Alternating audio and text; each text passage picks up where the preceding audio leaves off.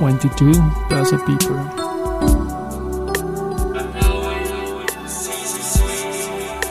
Are now in season 3. Presented by VHS AG.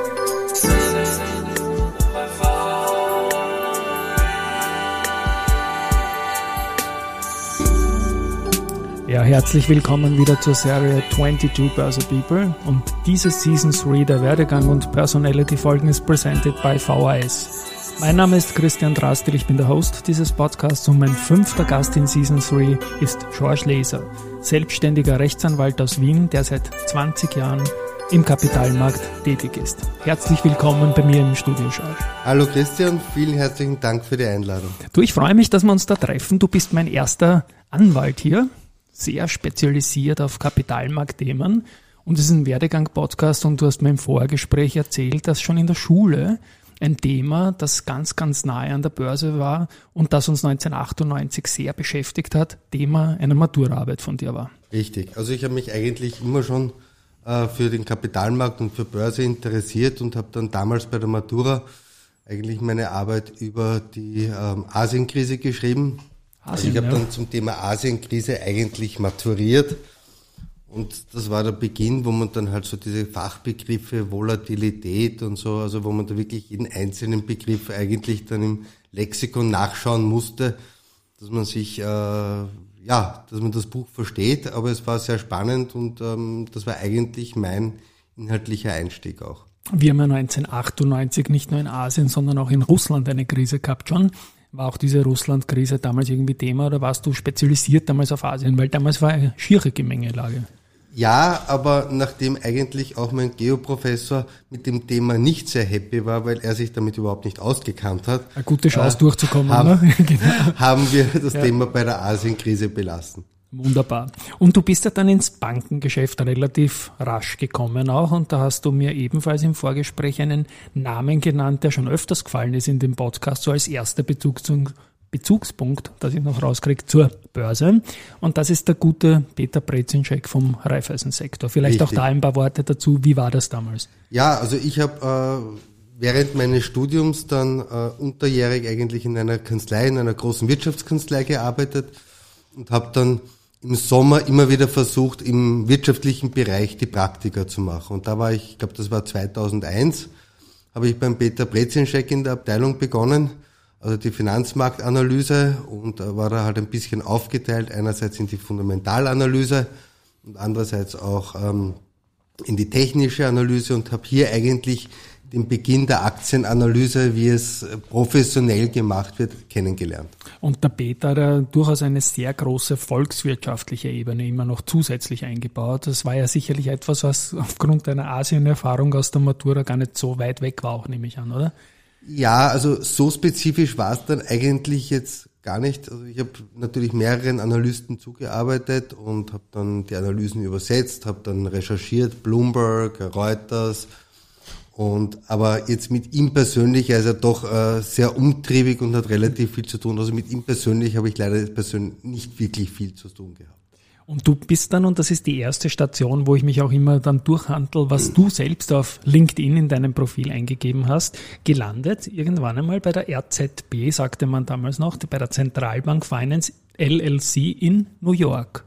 Richtig. Also eigentlich streng genommen war ich nur, das kennen die wenigsten in Connecticut. Das okay. war es war ursprünglich wurde das in New York gegründet und dann hat der, äh, der Dieter Beindrechsler, war das glaube ich der damalige CEO, hat dann die Zentrale nach Connecticut verlegt und habe ich dort vier Monate dann ein Praktikum gemacht.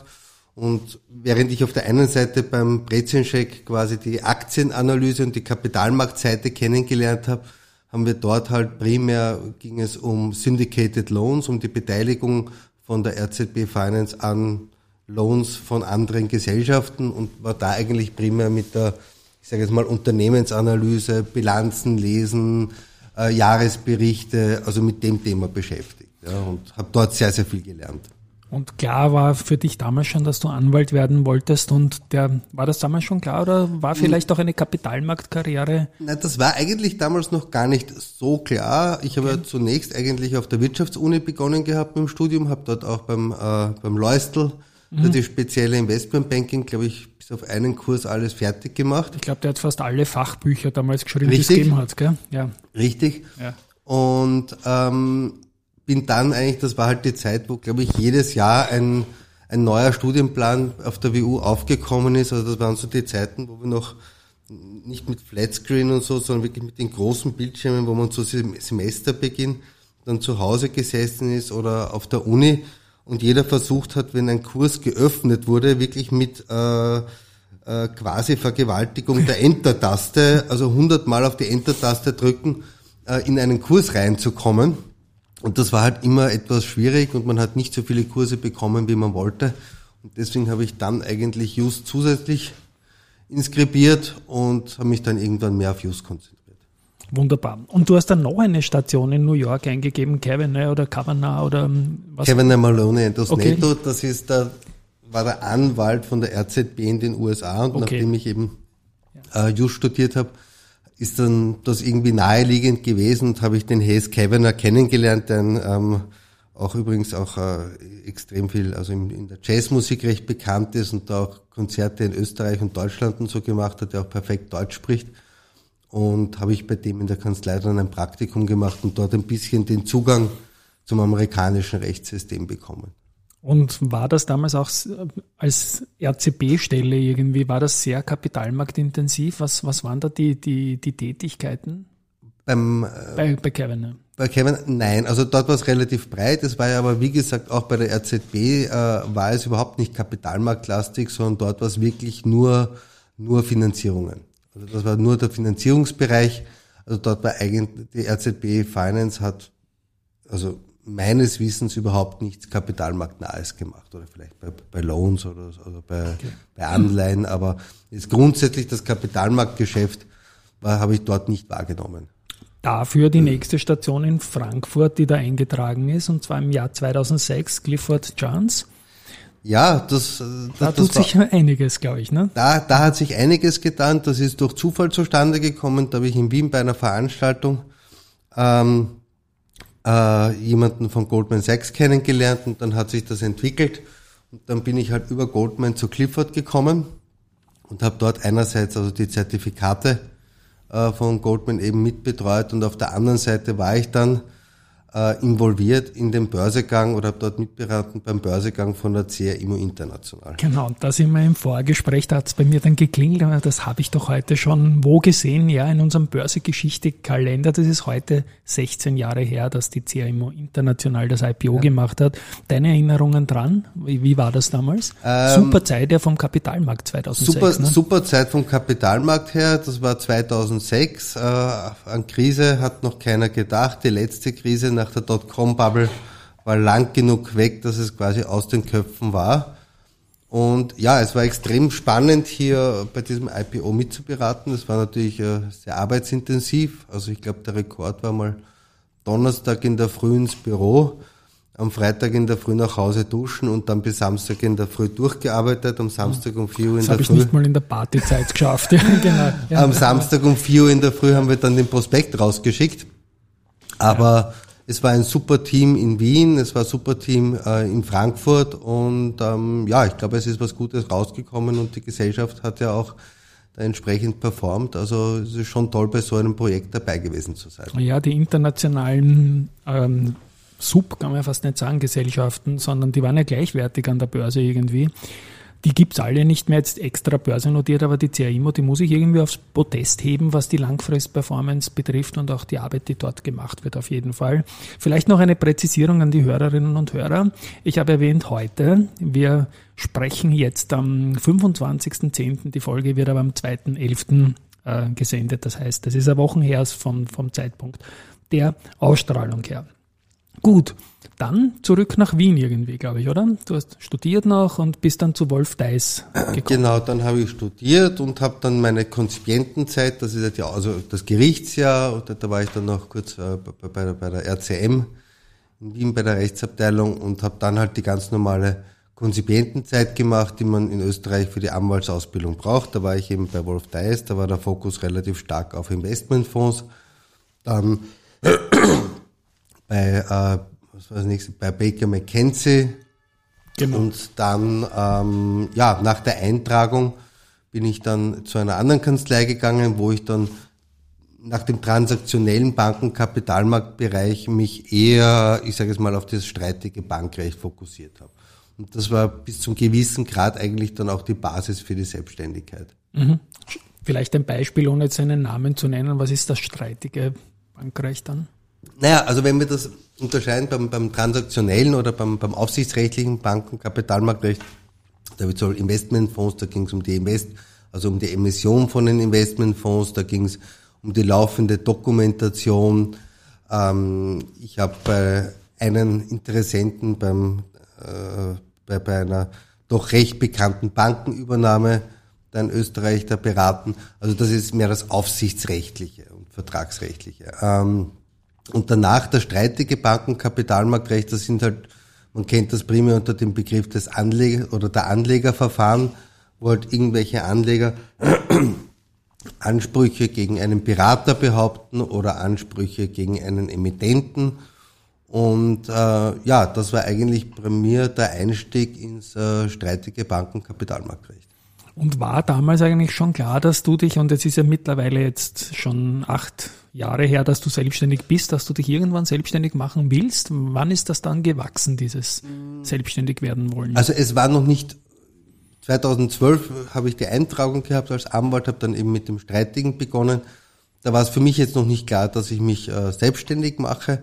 Aber was ich immer wollte, war halt doch eine gewisse breitere Ausbildung haben, um eben da entsprechend flexibel zu sein. Mhm. Wenn ich jetzt nur dran denke, damals bei Clifford, also bei Clifford Chance in Frankfurt waren insgesamt, glaube ich, 2000 Mitarbeiter allein in Frankfurt.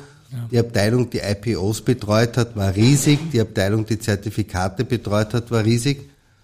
Und was ich halt nicht haben wollte, was man dann später ja 2007 und so gesehen hat, wie ich nicht mehr dort war, es hat da die, die, die, die Börsenkrise begonnen, es hat die, die, die Finanzkrise begonnen, es gab dann natürlich keine IPOs mehr. Und ich wollte dann halt nicht so spezialisiert sein, dass ich dann in einem Rechtsgebiet bin, das dann einfach aufgrund der faktischen Gegebenheiten wegfällt. Ja, und deswegen wollte ich hier entsprechend breiter aufgestellt sein und eben flexibel sein, um mich anpassen zu können. Und dann bist du eben 2014 selbstständig geworden und in Wien ansässig.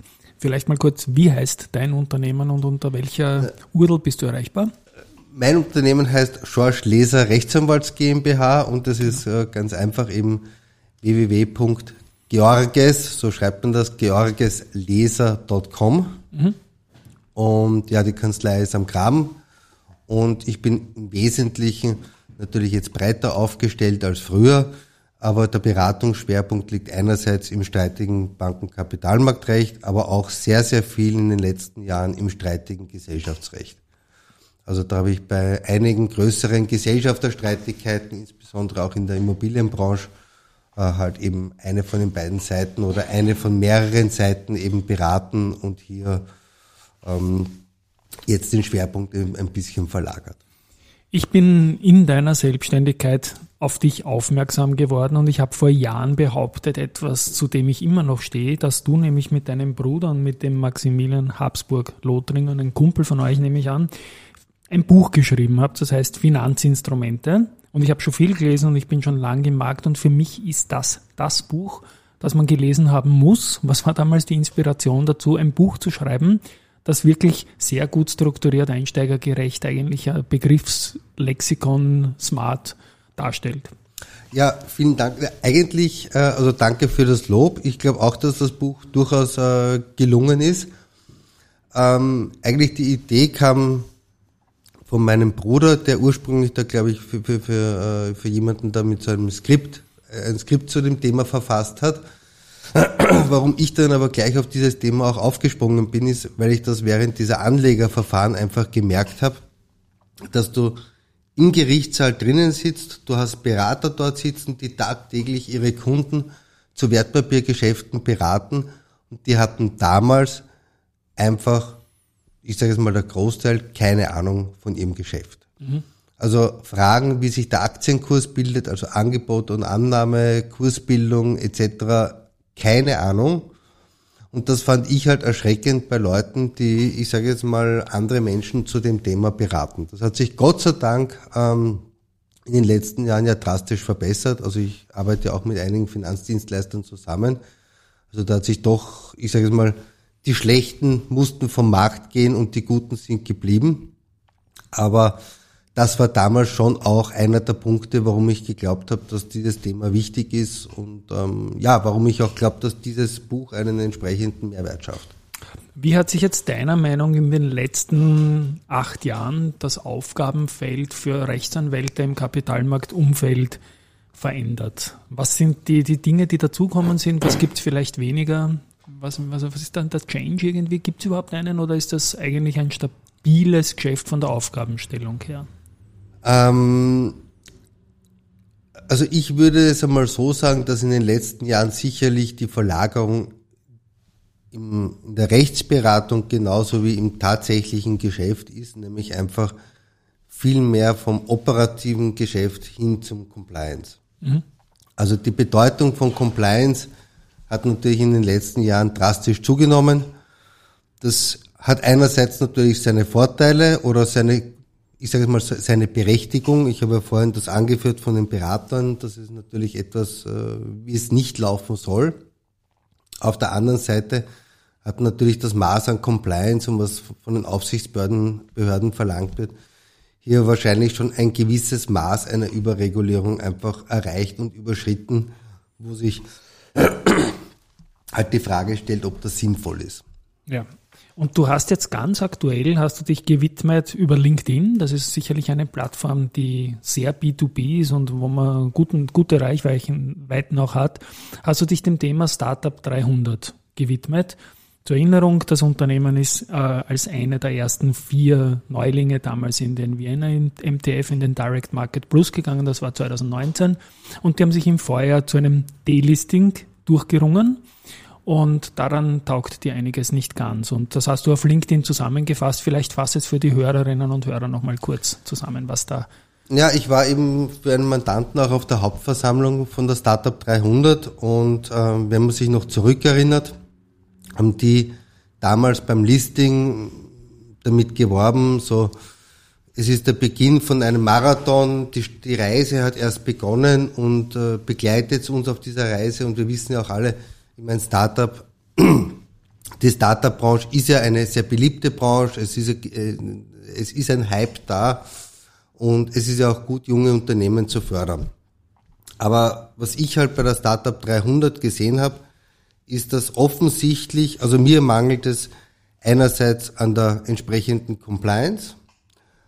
Ähm, es wurden zwei Klumpenrisiken abgeschlossen äh, mit Conda und Pioneer, die laut Information vom Vorstand halt de facto eigentlich zu den Verlusten auch geführt haben. Ähm, diese Klumpenrisiken hätten aus meiner Sicht mit einer ordnungsgemäßen Compliance eigentlich nicht erworben werden dürfen. Da hätten halt kleinere Tranchen von kleineren Unternehmen ähm, Risikostreuung, Stichwort, erwerben müssen.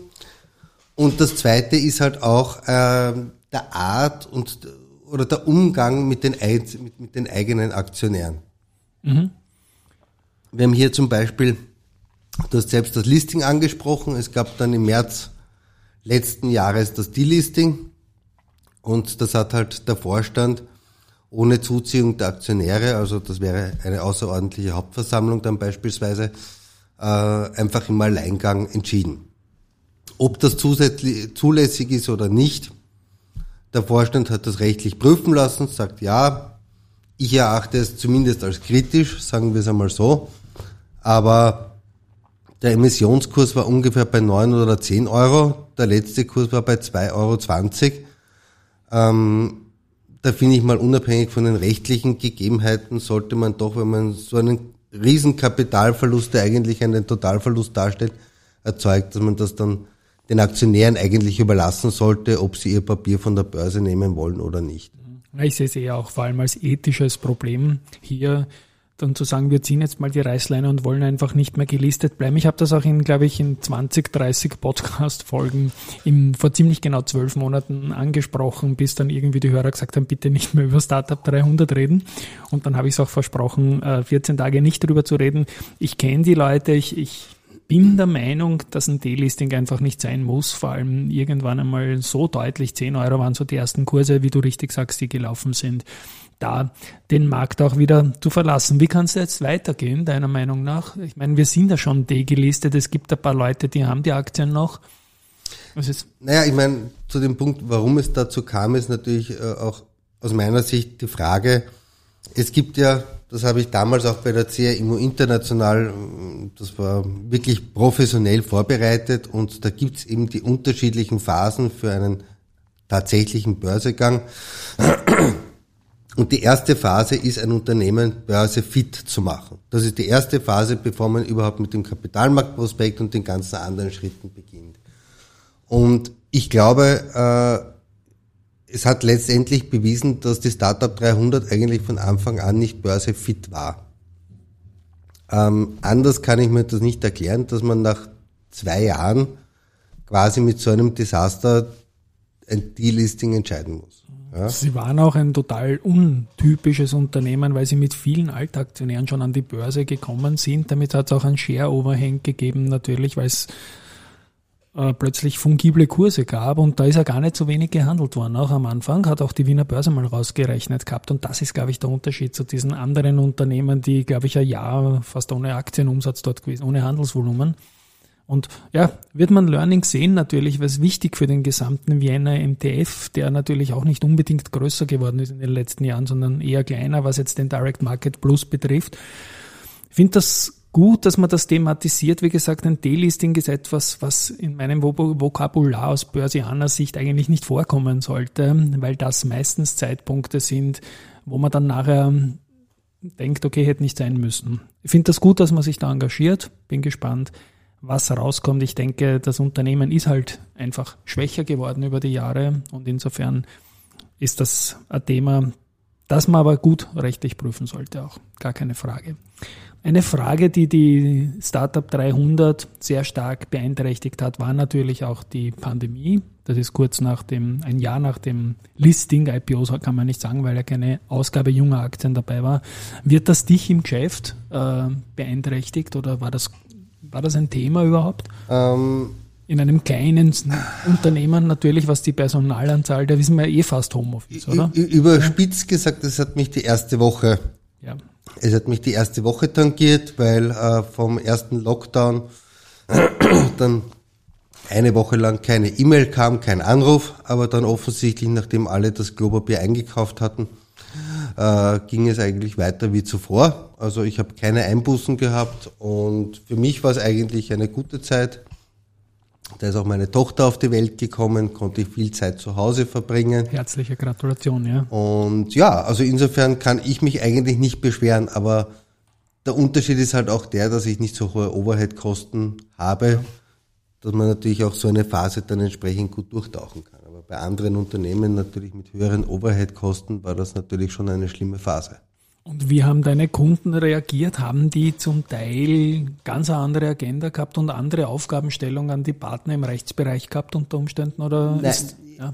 Also bei, anderen Anwälten, die jetzt zum Beispiel sehr viel Arbeitsrecht oder zu arbeitsrechtlichen Themen beraten, hat sich das natürlich verlagert, so was Kann ich, ich gehört habe. Ja.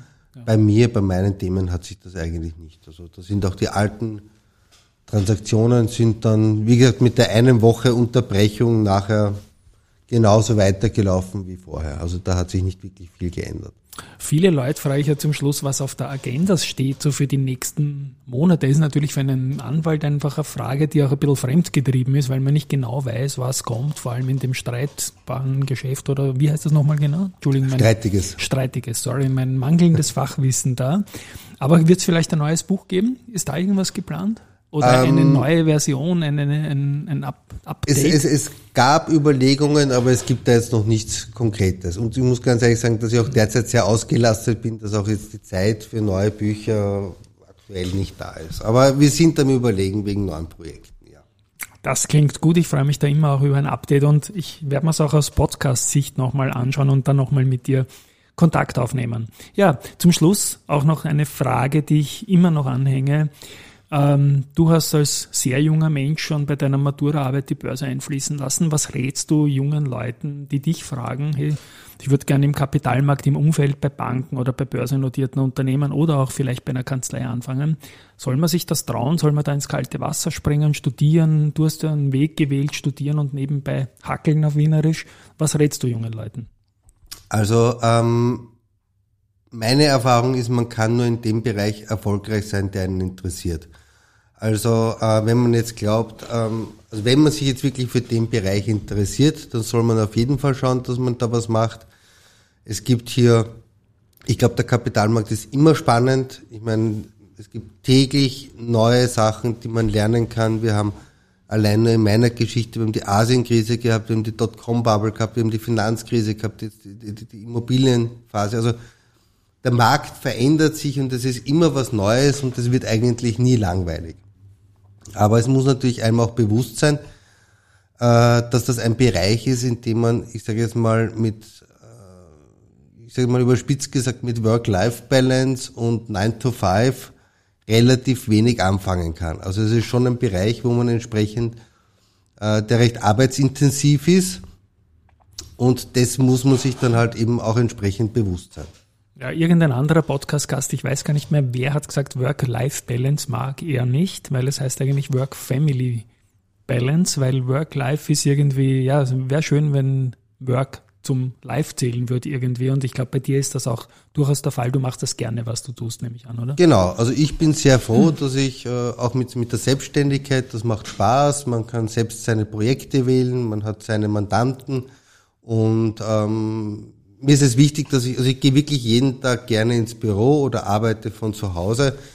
Und das sollte eigentlich auch das Ziel für jeden Jungen sein, egal ob er jetzt im Kapitalmarktbereich oder in anderen Bereichen arbeiten möchte. Er sollte sich etwas suchen, wo er, wo er den Bereich gerne abdeckt, wo er gerne arbeitet. Es gibt natürlich immer Phasen, die einem nicht Spaß machen, keine Frage. Aber ähm, man sollte ein Grundinteresse für den Bereich auf jeden Fall haben. Wunderbar und schönes Schlusswort auch.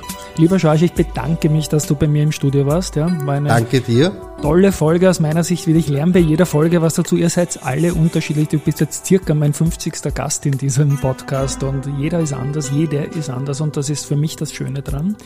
Immer die neuen Blickwinkel zu entdecken. Ja, liebe Hörerinnen und Hörer, ich hoffe, es war wieder einiges für euch dabei. Ja, ich bin sogar überzeugt, dass das so war. Ciao von meiner Seite aus.